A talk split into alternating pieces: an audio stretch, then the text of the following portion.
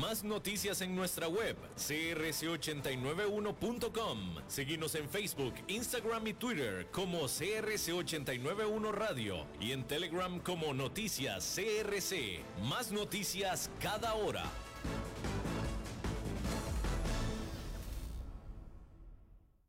CRC 89.1 Radio y Cadena Radial Costarricense no se hacen responsables por las opiniones emitidas en este programa.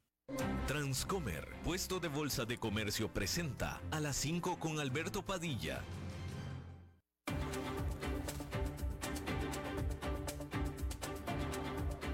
Inicia a las 5 con Alberto Padilla. Un programa diseñado con el objetivo de llevarte diariamente un tema de actualidad, acompañado siempre de reconocidos editorialistas, de lunes a viernes a las 5 de la tarde por CRC 89.1 Radio, a las 5 con Alberto Padilla.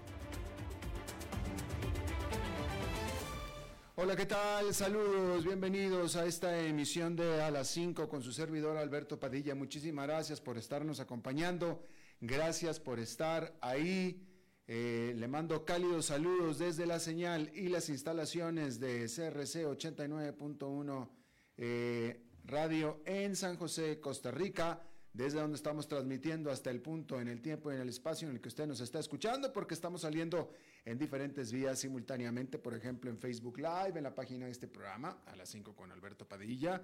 Estamos disponibles también en el canal de YouTube de este programa, Estamos también disponibles en podcast, en las principales plataformas para ello, Spotify, Apple Podcast, Google Podcast y otras cinco importantes más. Aquí en Costa Rica este programa que sale en vivo en este momento a las 5 de la tarde se repite todos los días a las 10 de la noche aquí en CRC 89.1 Radio. En esta ocasión me acompaña al otro lado de los cristales, tratando de controlar los incontrolables, el señor David Guerrero y la producción general de este programa, siempre poderosa, desde Bogotá, Colombia, a cargo del señor Mauricio Sandoval. Hoy es viernes, así es que hoy es el día que toca el comentario de análisis de los mercados con Oscar Gutiérrez de Transcomer en este segmento patrocinado justamente por Transcomer. Esto será un poco más adelante aquí en el programa. Déjeme comenzar informándoles sobre los últimos acontecimientos de la situación política en Perú, donde francamente va de retroceso. Hay que decir que el Congreso de Perú rechazó la legislación propuesta por la nueva presidente de adelantar elecciones por más de dos, por un poco menos de dos años en diciembre del 2023 que era una propuesta de la presidente Boluarte con la intención de calmar las protestas violentas que se han estado dando alrededor de todo el país eh, por la salida de su predecesor Pedro Castillo. Hasta ahora, 18 personas han perecido en las manifestaciones, en los choques entre ciudadanos manifestantes, protestantes y la policía. Hay que decir, y esto es muy importante, que todavía alrededor, se reportan que alrededor de 5 mil turistas están atrapados literalmente en Cusco y en Machu Picchu luego de que las protestas interrumpieran las operaciones del aeropuerto y del tren que es el único acceso eh, motorizado entre Cusco y Machu Picchu. Eh, la otra única manera de llegar a Machu Picchu es caminando, literalmente. Y bueno, eh, estas protestas en Cusco, que es quizá la ciudad más turística de Perú después de Lima, si no es que incluso hasta más, una ciudad colonial hermosa en los Andes, y bueno, pues Machu Picchu, este lugar protegido por las Naciones Unidas como lugar de, para toda la humanidad, eh, pues están detenidas y de nuevo ahí se reportan 5 mil turistas de todas partes del mundo atrapadas en Cusco y en Machu Picchu. En esta que sigue siendo un desacople, una desalineación entre el Congreso y la presidencia, no importa quién siendo la presidencia. Hay que recordar que ya van seis presidentes, siete presidentes en menos de siete años en Perú y todos han salido básicamente por tener enfrentamientos con el Congreso. Básicamente. Eh, por distintas razones, otros unos acusados de corrupción, etcétera, pero al final siempre ha sido por un enfrentamiento con el Congreso. Bueno, entra la presidenta Baluarte, lleva escasa una semana y media, producto de una crisis política generada por su antecesor Pedro Castillo, ¿sí? Ella lo que trata, lo que trata es de calmar a la población, trata de eh, eh, suavizar las cosas, entendiendo que la población lo que quiere es, bueno, obviamente el proceso democrático, pero quieren un presidente que puedan elegir, no a ella que quedó, que le cayó el puesto en las manos, y me pareció bastante sensata la decisión de hacer un llamado a elecciones tempranas, que tampoco eran mucho más tempranas, bueno, eran más tempranas, pero faltaban más de dos años para ellas, que me parece de nuevo una decisión sensata tratando de calmar las protestas y las eh, eh, eh, exigencias de la población, de, estas protestas violentas, y el Congreso se lo impide. El Congreso se lo impide. La inferencia, por supuesto, es que podía no habérselo impedido, pero sin embargo se lo impidió. Y pareciera que, bueno, en primera instancia pareciera que va en contra de, la, definitivamente va en contra de la propuesta de la presidenta, pero más bien parece que va en contra de la voluntad de los peruanos. Y entonces, me parece que esta decisión no hace más que exacerbar los ánimos en Perú donde la situación simple y sencillamente no se calma, no va para mejor. Y bueno, ahí lo tiene usted. Eh, vamos a otro conflicto al otro lado del mundo entre Rusia y Ucrania. Hay que decir que Rusia lanzó más de 70 misiles sobre Ucrania en el que es el segundo ataque aéreo masivo en cuestión de días. En esta ocasión, matando a dos personas y haciendo daños considerables a la infraestructura energética de Kiev, la capital de Ucrania, y en otras partes más. En el sur de Ucrania, en Kherson, ahí la ciudad fue dejada sin poder eléctrico y Kharkiv en el este también sufrió de falta de electricidad, de calefacción y de agua corriente. Mientras tanto, el general Valery Salushi, que es el líder de las Fuerzas Armadas de Ucrania, dijo a medios de comunicación que los rusos, él afirmó, que los rusos se están preparando para una eh, ofensiva mayor en los próximos meses, incluyendo otro intento sobre Kiev, sobre la capital de Ucrania. Usted, usted recordará que de las primeras, bueno, cuando inició la invasión de Rusia a Ucrania, inició con un contingente de varios kilómetros de largo de tanques, tanquetas, vehículos y todo tipo de elementos militares eh, que fueron a apostarse a tan solo unos cuantos kilómetros de Kiev haciendo pensar y haciendo a todo mundo asegurar que la invasión iba directa para tomar la capital de Ucrania. Sin embargo, se detuvieron unos cuantos kilómetros antes de entrar a Kiev, ahí se mantuvieron apertrechados y después se retiraron y salieron de esa zona y se concentraron desde entonces sus esfuerzos en el sur y en el este de Ucrania, en Kherson, en eh, eh, eh, Donbass, etc. Y bueno, pues ahora lo que está infiriendo el jefe militar de Ucrania es que van a volver a tratar, ahora sí, tendría que ser de manera más eh, eh, efectiva a la capital. Eso es lo que está reportando el jefe de las Fuerzas Armadas de Ucrania. Bien, hay que decir que eh, la administración del presidente Joe Biden de Estados Unidos dijo que compraría 3 millones de barriles de petróleo en febrero para rellenar las reservas estratégicas de Estados Unidos después de que se le dio y se le hiciera la eh, mayor retiro de petróleo de estos inventarios desde mediados de los ochentas. Esta decisión tiene la intención de eh, incrementar la producción doméstica de los Estados Unidos por parte de las empresas estadounidenses, eh, quienes son las únicas que pueden, son las únicas que pueden eh, suplir, proveer, proveer a las reservas estratégicas.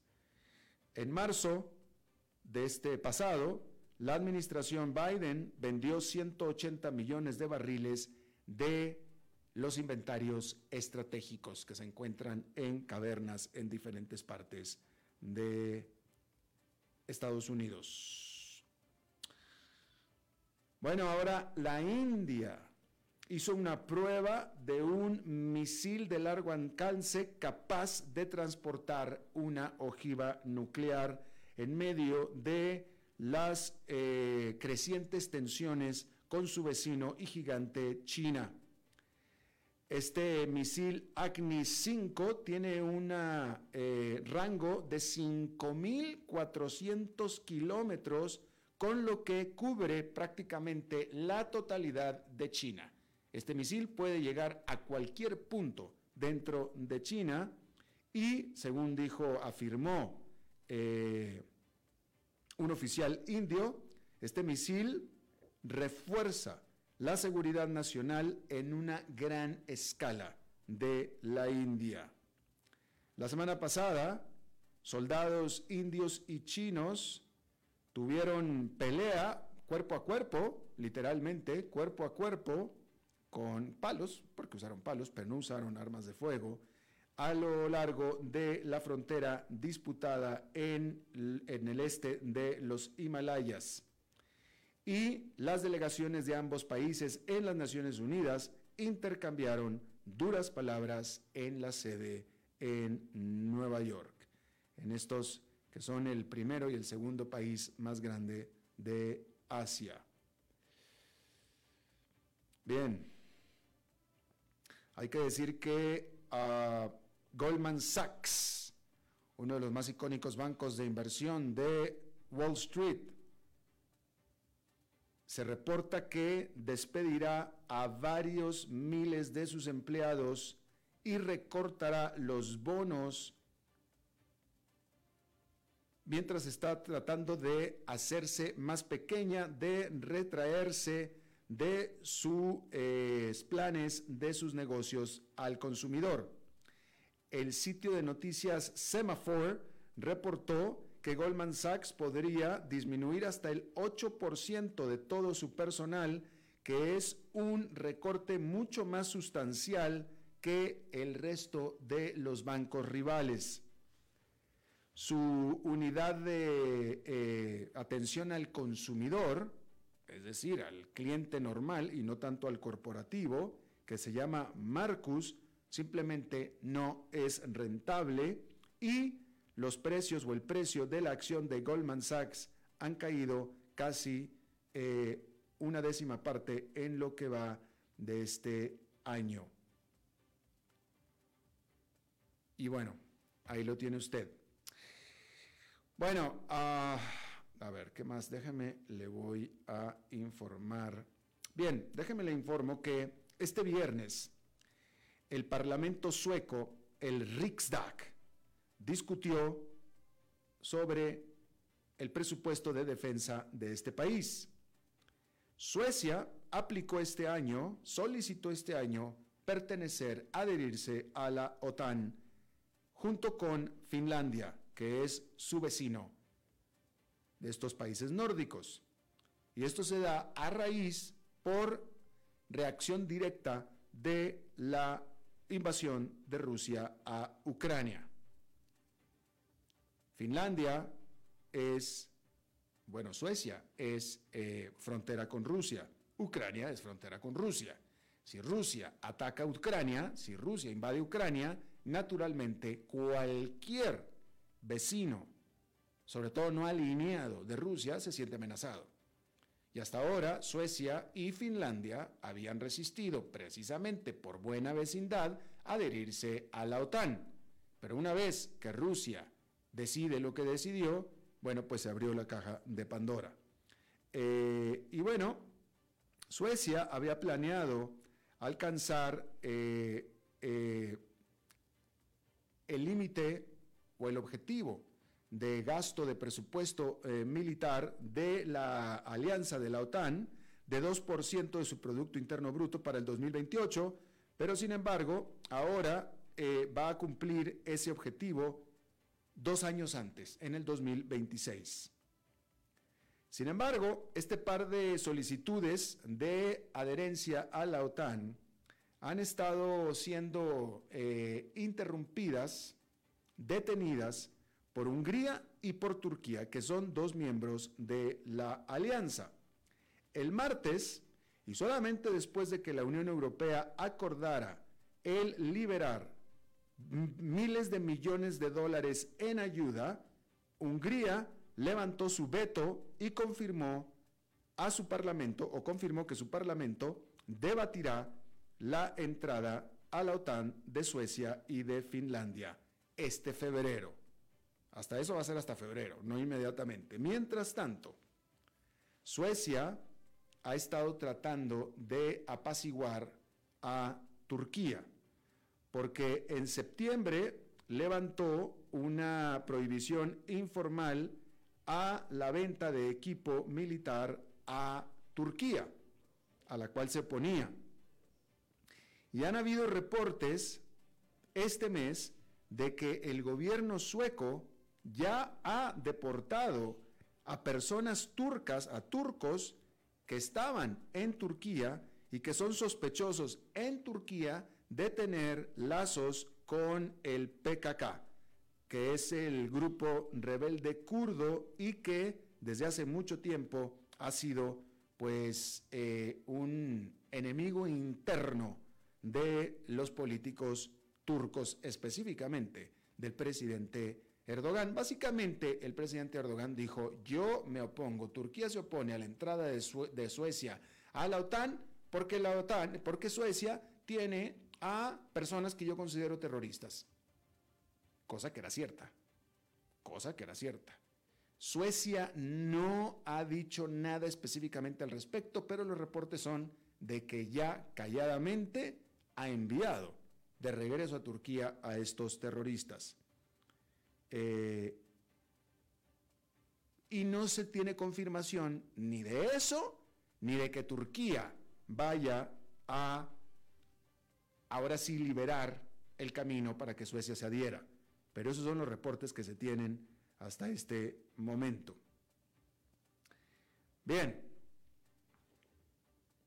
hay que decirle que, eh, mire, a ver, bueno, no, no, quiero, no, no, no voy a, no voy a, déjeme le digo qué es lo que está pasando, ¿sí? Eh, Twitter resulta, Elon Musk, porque es que no es Twitter, es Elon Musk, Resulta que ahora suspendió las cuentas en Twitter de varios, de muchos reporteros y periodistas prominentes que cubren a Elon Musk y a Twitter, incluyendo periodistas del New York Times, de CNN, de Washington Post y de The Intercepts y también de Mashable, ¿sí? Eh, y de otros más.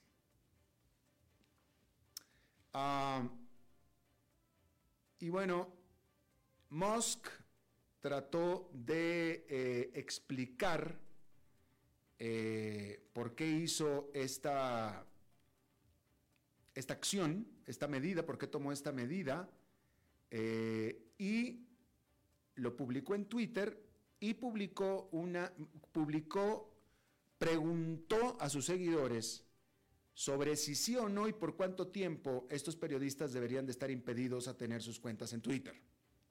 ¿Sí? Eh, y hay que decir que mayoritariamente los propios seguidores de Musk estaban en desacuerdo con la decisión. ¿Sí? Todos estos reportes que habían sido, eh, que, fueron, todos estos eh, reporteros, periodistas que fueron impedidos de Twitter, todos invariablemente, recientemente habían enviado tweets sobre Musk, sobre todo en relación a la decisión de Musk de prohibir en Twitter la cuenta que seguía su avión personal. Cosa que él había dicho que no iba a hacer y que terminó haciendo. ¿Sí? Eh, y bueno, y esto ha sido por supuesto todo un escándalo. Pero no nada más en Estados Unidos, porque hay que decir que la Unión Europea, la Unión Europea, allá la Comisión Europea amenazó a Twitter con sanciones. Dijeron, si se cruzan líneas rojas. Eso fue lo que dijeron. Y esta advertencia se dio luego de esta medida de Elon Musk y de Twitter de impedir a estos periodistas que habían escrito acerca de Elon Musk en lo que Elon Musk calificó como crítica. Usted sabe que en estas cosas, si alguien dice la verdad, ya equivale a crítica. Con decir la verdad, ya ni siquiera opiniones, ¿eh? Con decir la verdad, ya eso ya es crítica. Vera Yurova, que es la comisionada para los valores y la transparencia de la Comisión Europea, eh, infirió que la comisión, bueno, mejor dicho, que la acción, la medida de Twitter y de Elon Musk podría violar la legislación sobre servicios digitales de la Unión Europea, que es una legislación que va dirigida hacia las grandes tecnológicas y que pudiera eh, comenzar a regir a partir del próximo año. En esta decisión de Twitter que trasciende a los Estados Unidos. Yo aquí, yo aquí se lo dije, si usted es seguidor de este programa, no me va a dejar mentir. Yo aquí le dije a usted, a raíz de las promesas de Elon Musk cuando tomó Twitter de que iba a abrir a Twitter para todo el mundo y que no iba a haber prohibiciones de nadie. Esa fue la promesa de Elon Musk. ¿eh? Elon Musk dijo, aquí se va a abrir a todos y todos van a tener voz. Obviamente se refería a los que Twitter antes de Musk había sacado, entre ellos Donald Trump y compañía. Es decir, todos como Donald Trump. ¿Sí? Y él dijo aquí todos. Y yo aquí le dije, una vez que, Musk entre a Twitter, se va a dar cuenta de la realidad. Y, se va a topar con que no le va a ser posible, simplemente por sentido común, darle libertad a todos, dado la serie de abusos y que últimamente uno de esos abusos, vaya, estos abusos han estado incluso costando vidas. Pero pues eso era a lo que yo me refería. Yo jamás pensé que hubiera sido para el otro lado. Ahora pareciera que, que Musk definitivamente, justo como yo pensé, no está efectivamente abriendo la libertad a absolutamente todos, pero ahora se está yendo al otro lado. Pues yo pensé que él se iba a dar cuenta que las, muchas de las decisiones que había tomado Twitter con un buró presuntamente plural de personas, un buró, una, un consejo externo de independientes que eran los que tomaban la decisión presuntamente de sacar personas o dejarlas ahí, ahora las hace él solo y ahora está dando la bienvenida a aquellas personas, pero sin embargo ahora está suspendiendo de Twitter a quien a él le cae mal. A quien a él le caen mal. Entonces ahora resulta que Twitter es un instrumento personal de Elon Musk, que tiene una, una, una eh, quien no es una persona en realidad, en realidad, adepta de la libertad de expresión. Claramente. Claramente no es adepta de la libertad de expresión, ahora nos damos cuenta. No lo es. Y entonces, pues parece ser que se quedó con Twitter o compró Twitter por 44 mil millones de dólares para usarlo como su instrumento personal. Muy a la manera que lo hubiera hecho el propio Donald Trump. Aparentemente. A lo que él dice, a lo que él piensa, con los temas que él quiere y, sí, pues con las tendencias que él quiere. Simplemente. Entonces, si Twitter antes era una cosa, si Twitter antes jalaba hacia la derecha, si Twitter antes jalaba hacia eh, eh, la liberación o los liberales, etcétera, ahora es pues, simplemente para el otro lado. Y ya, punto, queda claro. De ahí la queja de las Naciones Unidas. Y bueno, ahí está. La pregunta es si Twitter ahora está mejor. Pues la respuesta es, depende de quién le pregunte. Porque si es en términos generales, en términos generales de la libertad de expresión, no, no está mejor. No, al menos antes Twitter suspendía a gente, uno, que decía mentiras y dos, que esas mentiras incluso costaban vidas. No era un asunto de ideología, como las críticas lo indican, era un asunto de sentido común. Un asunto de sentido común. Era por la libertad de expresión para estas personas que se generó el asalto al Capitolio, al Congreso de los Estados Unidos el 6 de enero del año pasado. Fue precisamente por, por permitir el abuso de la libertad de expresión. Entonces por eso le decía yo, desafortunadamente es horrible, es terrible tener que callar maniatar la libertad de ciertas personas, pero es necesario. Qué pena. Lo es. Porque si no tenemos cosas como las que pasaron el 6 de enero. Y otras más, otras más. Digo, no nada más es lo del 6 de enero, hubo, muertes, ¿no? Ataques a todo tipo de, de, personas, a negros, a homosexuales, etc. Producto del abuso de la libertad de mensajes de odio, literalmente, de mensajes de odio y de personas que se lo toman realmente muy en serio. Digo, tan en serio como para matar. Bueno, al menos eso era lo que antes hacía Twitter, a ese tipo de personas. Hoy no. Hoy Elon Musk estaba sacando de Twitter a personas que le caen mal, literalmente, que le caen mal. Porque no le gusta que lo critiquen.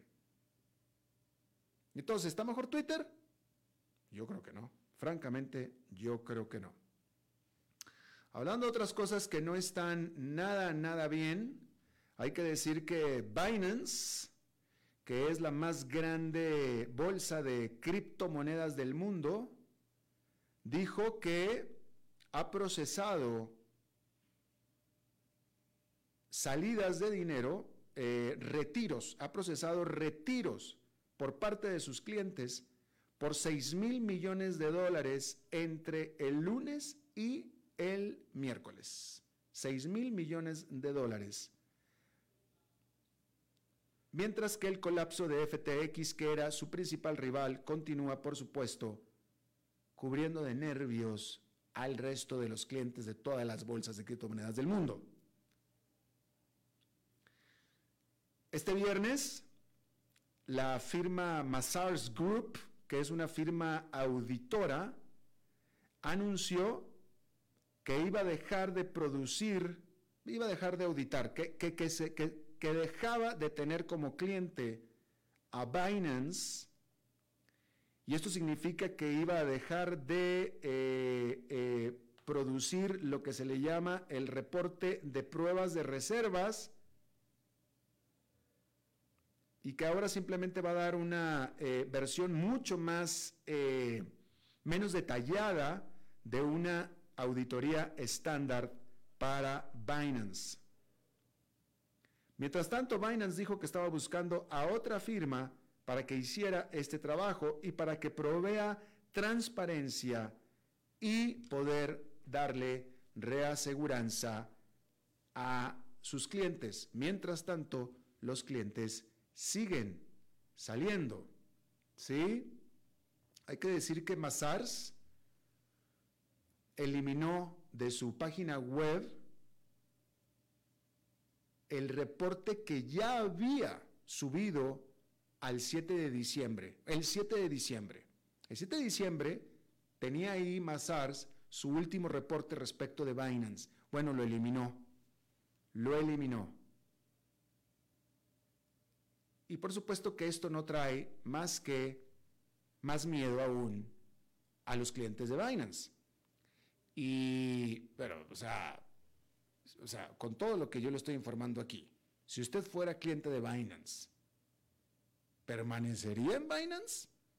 No, no, olvídese de Binance. En cualquier bolsa de criptomonedas, después de lo de FTX y de lo que le está pasando a Binance, que es la más grande de todas y que supuestamente, como ellos dicen, son infalibles porque están cotizadas en la Bolsa de Valores de Nueva York, o en el Nasdaq, mejor dicho. Este, con todo y eso, ¿usted tiene el estómago de permanecer con sus criptomonedas en una bolsa de valores, en una bolsa de criptomonedas? ¿Usted tiene ese estómago? ¿Sabe qué? Me gustaría entrevistarlo a usted la verdad, para que me dé sus razones, porque me interesa, no, no, no quisiera enfrentarlo, quisiera cuestionarlo, pero si usted es alguien que a pesar de todo esto dice, no, no, yo me quedo invertido, no porque crea que las criptomonedas vayan a subir, yo creo que eso es fácil de creer, no, porque creo que mi bolsa va a, sobrevivir, eso, ¿sí? Entonces sí, sí me gustaría entrevistarle a usted, porque me gustaría saber qué razones tiene para asumir que su bolsa de intercambio de criptomonedas va a sobrevivir después de todo lo que ha estado pasando. Yo le dije, es más, ya, hasta me, tardé, mi pronóstico no se cumplió. Bueno, a lo mejor sí se cumplió en parte. Yo le dije como el martes o miércoles que Binance iba a dar grandes noticias esta semana. Tal vez yo me refería un poco más grande que lo que le acabo de informar, pero el hecho de que esta firma auditora deje de hacerlo es big news. Big news. Y lo que yo estaba pensando el martes que se iba a dar antes del viernes, bueno, pues ahora se lo dejo para la próxima semana. Yo creo que la próxima semana Binance va a dar muy malas noticias para los inversionistas que todavía no salen de esa criptobolsa. Bueno, es viernes y vamos a hablar de la semana en los mercados y la economía con Oscar Gutiérrez de Transcomer después de esta pausa. A las 5 con Alberto Padilla por CRC 89.1 Radio.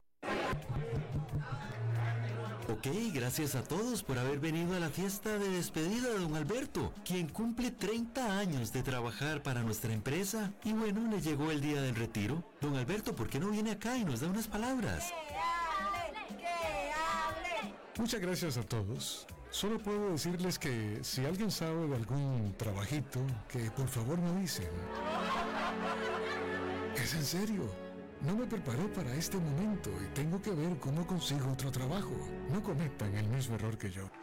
Transcomer, puesto de bolsa de comercio. Construyamos juntos su futuro. Somos expertos en eso.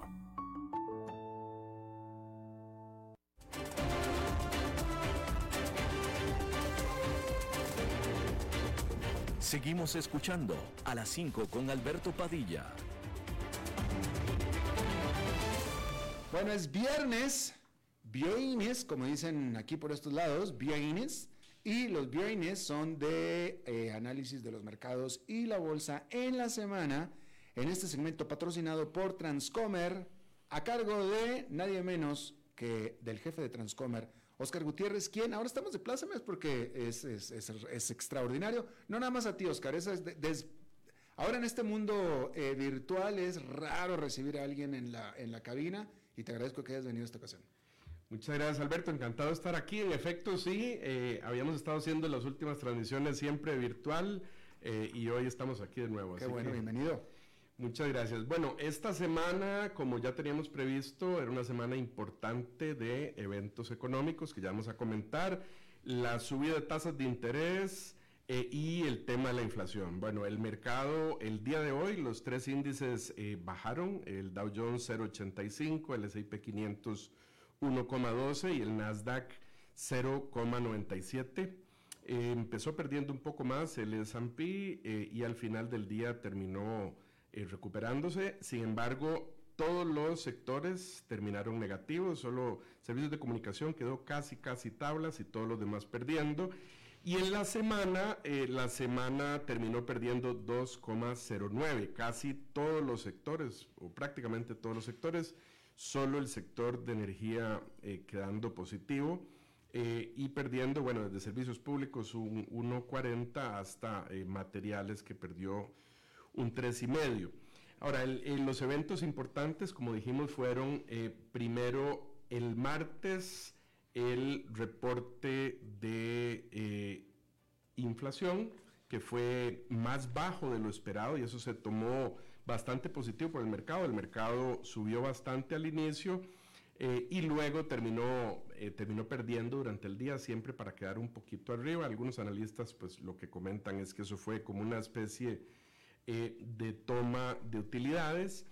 En la inflación, bueno, el, el, el mes terminó en noviembre aumentando solo 0,1 después de que había aumentado 0,4 en octubre. Eh, y el anual en 7,1, es decir, año con año la inflación quedó en 7,1, cuando en octubre ha sido 7,7, se esperaba, se esperaba un poco más, entonces esto fue una noticia positiva. Ahora hay que recordar que hay una diferencia, lo que llaman el headline inflation o, o la inflación total, este, que incluye la parte de comidas y la parte de energía, que son muy volátiles. Eh, y ahí eh, se puede explicar un poco el poco movimiento del mes, en parte porque la comida subió un 0,5, pero la energía bajó un 1,6, después de que en octubre había subido 1,8. Y por eso es que con esta volatilidad es por eso que normalmente la Reserva Federal toma más en cuenta la inflación central o lo que llaman el core inflation. Eh, por ejemplo, digamos, del efecto de la energía, bueno, en, junio la gasolina había llegado a 4 dólares por galón, por, galón, perdón, y ahorita está en 2.15. Son movimientos muy importantes que la Fed no puede estar reaccionando a lo que pasa exactamente eso el mes, sino que ve mal la inflación central eh, para que es más estructural, digamos, más de largo plazo. Bueno, y esa inflación eh, central en noviembre subió en 0,2%, después de que en octubre había subido 0,3%.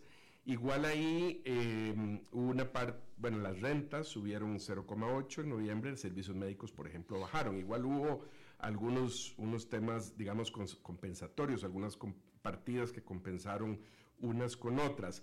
Esto es importante porque ahorita me quiero referir a unos comentarios que hizo el señor Powell en la conferencia de prensa relacionado con este tema de la inflación. La inflación anual eh, o año con año de esa parte central terminó siendo 6,0% después de que en octubre había estado en 6,3%. Eh, bueno, bajó, pero sigue siendo tres veces la meta, ¿verdad? Acordemos que la meta es del 2% de inflación. Ahora, en la, en la, eh, el día de el aumento de las tasas, en efecto, eh, subió lo que se esperaba, lo que ya todo el mercado esperaba, que era el medio punto. Eventualmente los, los bancos centrales de europeo, Inglaterra, igual subieron medio punto para compensar y mantener las condiciones. Entonces igual el, mercado reaccionó eh, positivamente al inicio y luego eh, fue un poco, cayó un poco, fue más negativo cuando se oyó la conferencia de prensa del señor Powell. Y eso es, bueno, yo eh, oía unos comentarios de un analista que decía que eh, eh, el mercado estaba como, como tratando de aferrarse a cualquier comentario positivo que surgiera o que diera la esperanza de que, de que se iba a arreglar todo este tema de la inflación más rápido, pero el señor Powell fue de nuevo persistente, insistente en que no va a parar hasta lograr el objetivo y al final eh, eso lo termina tomando un poquito mal el mercado y eh, la semana entonces termina eh, negativa. Yo quisiera referirme, Alberto, un poco a las apuestas, porque aquí hay un tema interesante. se sube en efecto ese medio punto, estamos ahora entonces en, en un rango de 425 a 4.50. Las apuestas para el primero de febrero están en un 75% que se llega en esa reunión. Acordémonos que en enero no hay, aunque la reunión de febrero es el primero de febrero, al puro inicio de febrero, este, que, eh, que se llega a un rango entre 4.50 y 4.75. O sea, medio punto. Eh, no, un cuarto de punto. Ah, un cuarto Es que si ahorita el rango está 4.25 a 4.50, eh, de hecho, un, tema en, la conferencia de prensa, un comentario eh, eh, que le preguntaba uno de los, de los reporteros al señor Powell era sobre los siguientes aumentos. Eh, y, un, tema importante que él mencionó es, vea, no es tan importante ya qué tan rápido vamos a llegar a la tasa meta, que hemos venido subiendo rapidísimo, pensando en esto, que si será medio punto la próxima, un cuarto de punto, sino en cuál es esa tasa a la que vamos a llegar y cuánto tiempo nos vamos a quedar ahí. Y es a eso lo que me quiero referir con las apuestas, porque vas a ver que hay una, hay una diferencia importante entre lo que el mercado está diciendo que va a pasar y lo que la Reserva Federal dice que va a pasar, lo cual me parece muy interesante. Entonces, las apuestas para el 1 de febrero, el, el 75% dice que llega eh, a 0,25 más, el 25 que llega a medio punto, entonces pareciera que que es 0,25. Eh, Para el 22 de marzo, eh, eh, el 54.5% dice que llega a un rango de 4,75 a 5%, o sea, otro cuarto de punto más, habiendo un 30% que dice que, que, se queda igual y otro, y otro 15% que dice que sube un poco más. Y luego las apuestas se mantienen, es decir, los rangos de mayor eh, eh, porcentaje apuestan a que esa tasa de, rango de 4,75 a 5% se mantiene durante los meses de mayo, junio y julio. Acordémonos que en abril tampoco hay eh, reunión, que se mantiene mayo, junio y julio. En agosto no hay reunión y el mercado apuesta que ya en septiembre se empieza a reducir la tasa, es decir, que, se da vuelta el 35,5% apuesta a que vuelve de 4,75 a, 5, vuelve a 4,50, 4,75, un tercio, bueno, un 33% que se mantiene todavía, pero ya una tendencia que va para abajo. Y en, las apuestas de noviembre es que se mantiene ya ese cuarto punto más abajo y las apuestas de diciembre es que vuelve a bajar otro cuarto punto y que por lo tanto llega al rango que llegamos en este momento. Es decir, el mercado está apostando que eh, subimos, nos quedamos ahí mayo, junio, julio y volvemos a bajar y de hoy en un año estamos exactamente igual que ahora. Eso es lo que dice el mercado. ¿Eso significaría que habría reducción de tasas, un aflojamiento después de mitad de año? Eso es lo que dice el, mercado, en septiembre. Pero eso no es lo que dice la Fed. Precisamente lo que dice la Fed es eh, que, la proyección de tasa eh, para el 2023 es de 5,1, subiendo de la última proyección que habían hecho, que era 4,6, o sea, sube más bien medio punto. 17 de 19 miembros estiman que la tasa se va a mantener arriba del 5%, 7 miembros incluso que va a estar arriba de 5,4%, o sea, de 5,4 y más, y uno incluso eh, dice que va a ser de 5,63 y más. Es decir, hay un consenso de parte de los miembros de la Reserva Federal, no es solo un tema de, Jerome Powell, de que las tasas se van a mantener eh, más altas que lo que está diciendo el mercado. Y además que no va a haber reducción de tasas del todo en el 2023. Eh, luego, la tasa que, proyectan o que se prevé es que vuelve a bajar a 4.1 para finales del 2024, es decir, apenas un, poquito más bajo de lo que estaríamos ahora, este, que vuelven a bajar para finales del 2025 a 3,1, un 1% más, para luego llegar a establecerse en 2,5%. Digamos, acordémonos que si la meta de inflación es un 2%, la meta de tasa de 2,5 es que fuera ligeramente positiva en términos reales. Y eso ya se consideraría la situación normal, la situación de risitos de oro que teníamos antes y hacia lo que se quiere llegar. Que si llegamos despacio ahí, si llegamos suave, sin que haya eh, eh, este, una recesión, eso es, eso, es, eso es lo que sería el aterrizaje suave, ¿verdad? Que se espera.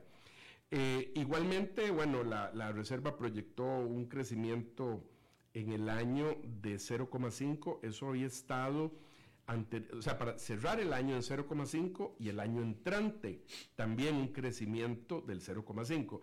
Ve que eso es, eh, bueno, prácticamente arribita de, de, de, una pérdida en crecimiento, o sea, arribita apenas esquivando, marginal, claro, marginal. apenas esquivando una recesión, ¿verdad? Si medio punto en un año sería apenas esquivando la recesión. Pero eh, eso es, eh, cambió un poco la perspectiva, es decir, antes tenía, antes se anticipaba que el año iba a cerrar en, en 0,2, termina eh, subiendo la proyección porque se está estimando que el último cuatrimestre está creciendo en 3,2, que es fuertísimo. Acordemos que los primeros dos cuatrimestres fueron negativos y estos últimos dos positivos y termina proyectándose que, que cierre un poquito positivo. Antes también la proyección para el próximo año era de 1,2 y más bien esa baja a 0,5. Eh, también se proyecta que el desempleo para el año entrante llegue a 4,6. Y para mí ahí el, tema del desempleo es de los temas más importantes eh, que eh, quería comentarte. Porque en, eso, en eso que te decía, que el mercado predice una cosa, y, la reserva o los técnicos predicen otra, ¿verdad? Eso es como las masas contra los técnicos, un pulso. Yo me tiendo a inclinar, en este caso, no, no siempre necesariamente, pero en este caso siento que eh, me inclinaría en favor de los técnicos, es decir, de lo que va a hacer la Fed. Hay un dicho que dice en inglés, don't fight the Fed, ¿verdad? No, no hay que pelear contra la Fed. Entonces me parece difícil que eh, eh, la Fed está diciendo esto es lo que vamos a hacer y el mercado, si el mercado predice otra cosa, en esencia lo que está diciendo es la Fed se está equivocando, se le está yendo la mano y va a tener que echar para atrás antes. Eso es lo que está diciendo el mercado. Ahora, quisiera exponerte nada más algo que mencionó el señor Powell durante su conferencia que pareció muy interesante. En una de las preguntas sobre esto de la inflación, él decía, vean, imaginémonos la inflación dividida como en tres grupos. El primer grupo en bienes, eh, y esto se ha arreglado rápido, es decir, había eh, los, bienes directamente se habían visto afectados por las cadenas de suministro, eso, vemos que se está arreglando más rápido y que por lo tanto esa parte de la inflación se está arreglando más rápido. Otra parte, ¿verdad? Eh, de la inflación está en servicios, pero en servicios igual dividido entre los que están relacionados con vivienda y los que no. Y en lo que se refiere a vivienda, que principalmente es las rentas, él lo que habla es de que hay un efecto de que conforme se están venciendo los contratos de renta anteriores, se están renovando en un ambiente económico en donde las tasas son mucho más altas. Entonces hay una presión para subir esas rentas y por lo tanto esa parte de los servicios eh, que compone los índices de inflación está todavía continuando en una presión hacia la alza de la inflación por las mismas tasas también. Pero una vez que se empiecen a acomodar los contratos ya en un ambiente de mayor tasa, se espera que esa presión empiece a ceder por ahí de mediados del año entrante. Eso fue lo que dijo en la conferencia. Pero sobre todo lo que me parece más importante a mí es el último grupo, que él eh, lo explica como los servicios no relacionados con vivienda, que son todos los demás servicios eh, eh, en la economía, que componen, de acuerdo a él, el 55% del índice. Es decir, es, mm, solo esa otra área es más de la mitad del índice y lo que dice es que esos están viendo afectados fuertemente por el tema de las subidas en salarios. Entonces ahí es donde está el que esa gran parte de lo que está empujando la inflación, que ya lo hemos comentado en programas anteriores, es el tema del desempleo. Y mientras el desempleo se mantenga tan bajo y mientras haya un desfase tan importante en la cantidad de empleos que están queriendo llenar las empresas y las personas que, que, los están buscando, hay un desfase de 4 millones de puestos de trabajo, este, es muy difícil que ese desempleo aumente y por lo tanto ese 55% va a seguir pesando fuertemente en el índice. Entonces, eh, por, eso, por eso es que yo siento que eh, eh, no me parece que lo que está diciendo el mercado, que es que ya se le fue la mano a, la Reserva Federal y que por lo tanto va a tener que dar vuelta, no me parece mientras haya pleno empleo, porque mientras esté todo el mundo empleado y todo el mundo tenga plata, todo el mundo va a estar consumiendo y entonces no veo una caída fuerte ahí. Eso cambiaría, eh, Alberto, como todo puede cambiar, ¿verdad? En este momento es lo que me parece que está sucediendo, pero lo que yo creo es que esa posibilidad de recesión se empezaría a ver si ese desfase en puestos de trabajo se empieza a reducir rápidamente y se empieza a ver que el desempleo sube rápido. O sea, si hay despidos masivos. exactamente. Me parece que eso es lo que podría eh, eh, eh, provocar una recesión, pero es que mientras las empresas, ahorita mencionabas, bueno, un caso de Goldman Sachs que está despidiendo gente, igual habíamos visto algunas noticias en otras empresas anteriormente, pero eso tiene que llegar a ser generalizado, es decir, cuando veamos algo ahí generalizado y esa presión que existe, porque el señor Powell decía, vean, esto es un problema estructural.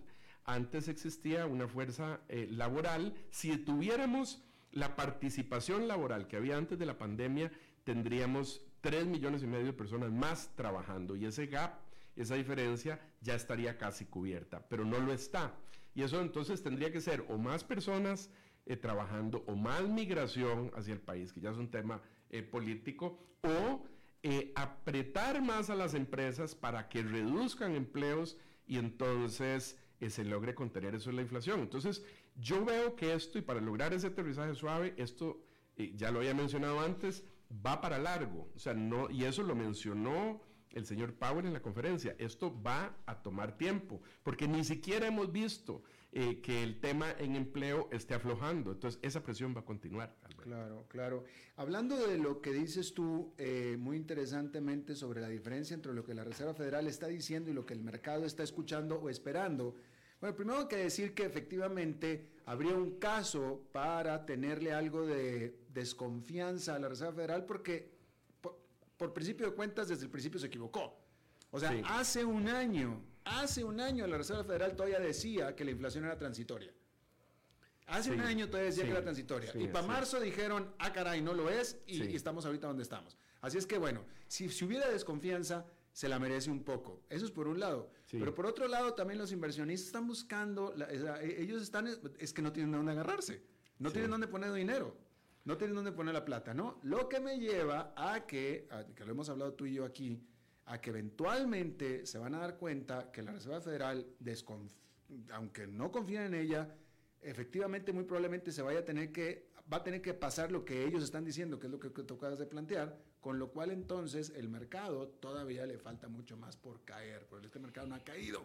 Sí, yo creo que, es decir, si, si, el, si esa cifra de desempleo va poquito a poco moviéndose, es más posible ese famoso aterrizaje suave.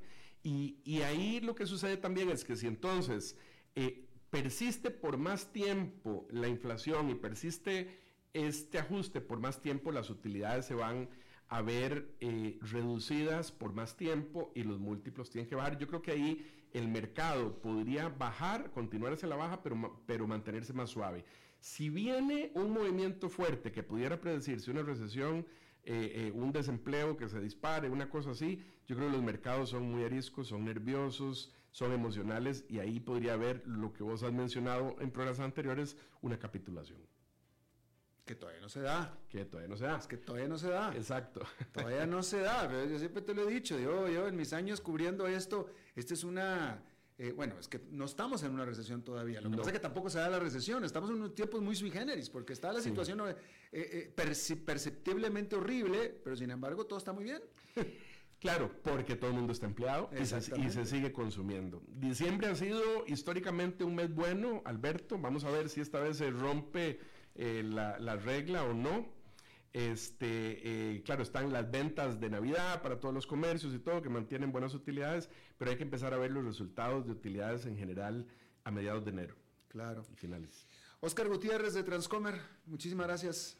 Muchas gracias de nuevo. Gracias, Oscar Gutiérrez Transcomer. En este segmento patrocinado por quién? Pues por Transcomer, precisamente. Nos vamos directito. Es viernes y los viernes cerramos hablando de estrategia empresarial con Humberto Saldívar. Humberto. ¿Qué tal, Humberto? ¿Cómo estás? Bien, bien, adelante. Fíjate que estaba viendo lo que estaban comentando y precisamente eh, ahorita estoy ayudando a desarrollar negocios a unas eh, empresas centroamericanas, sudamericanas, que, eh, que algunas se dedican a tecnología, otras a otros giros, pero eh, específicamente la tecnología está percibiendo una desaceleración en la parte de la tendencia que venía creciendo a nivel de eh, a nivel comercial, digámoslo así, o a nivel de capital humano que se estaba percibiendo para Estados Unidos. Es decir, eh, esta empresa tenía una, un 5% de crecimiento mensual prácticamente de capital humano y en Estados Unidos eh, pusieron muchos puestos. Este, es una muestra, pero es una muestra importante porque estamos hablando de 200 vacantes que se, que se están cubriendo en Estados Unidos que probablemente el 30% de estas 200 vacantes ya no van a ser necesarias o por lo menos está en on hold en, eh, en diciembre, ¿verdad? Cabe señalar también que muchas veces las empresas este, eh, esperan hasta un enero, sin embargo este tipo de, de eh, en un enero para empezar algunas operaciones, sin embargo este tipo de contratos normalmente son se dan de manera natural, se está viendo una vez. No no, no que se ha bajado, no, perdón, no que, que de, del 100% este, se ha quitado ese negocio, no, o, se ha caído, no, hay una desaceleración. Es decir, de ese crecimiento del 5% mensual, bueno, pues eh, se fue prácticamente a la mitad.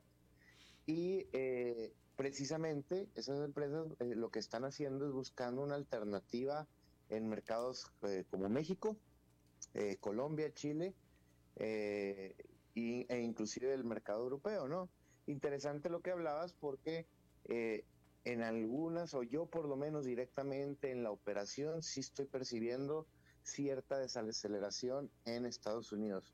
No anulación, pero desaceleración, ¿no? Y, y, por lo tanto, porque fue lo que me pareció que sugeriste, sería en beneficio de empresas en Latinoamérica. Sí, sí, sí, o sea, eh, de hecho sí, o sea, se está buscando eh, en beneficios de empresas de Latinoamérica que invierten en Estados Unidos, o sea, ok, pero también hay un beneficio de alternativas de negocio para Latinoamérica porque ya no solo se está buscando Estados Unidos, si es a lo que te refieres, ¿verdad? No, no, no, te pregunta, es que me pareció que dijiste que estas empresas están, están desacelerando sus operaciones o recortando operaciones en Estados Unidos a favor de aumentarlas en otros lugares más económicos como Latinoamérica. ¿Dijiste eso? Sí, o sea, más bien la alternativa que están buscando no de, no, no de manera natural, o sea, sí se busca pues que si el mercado estadounidense da ese beneficio o ese crecimiento, pues seguir dando ese servicio. Pero en alternativa se está buscando abrir otros mercados para poder sustituir lo que no se ha podido colocar o digamos este eh, ver en Estados Unidos. A eso me referí. Interesante. Bueno, pues Humberto Saldívar, muchísimas gracias. Y, eh, gracias a ti, Alberto. Buen fin de semana. Igualmente para ti, igualmente para todos ustedes, porque eso es todo lo que tenemos por esta emisión y por esta semana de a las 5 con su servidor Alberto Padilla. Muchísimas gracias por habernos acompañado. Espero que termine este día en buena nota, en buen tono, que tengan muy buen fin de semana y nos encontramos en la próxima. Que la pasen muy bien. A las 5 con Alberto Padilla fue traído a ustedes por Transcomer, puesto de bolsa de comercio. Construyamos juntos su futuro. Somos expertos en eso.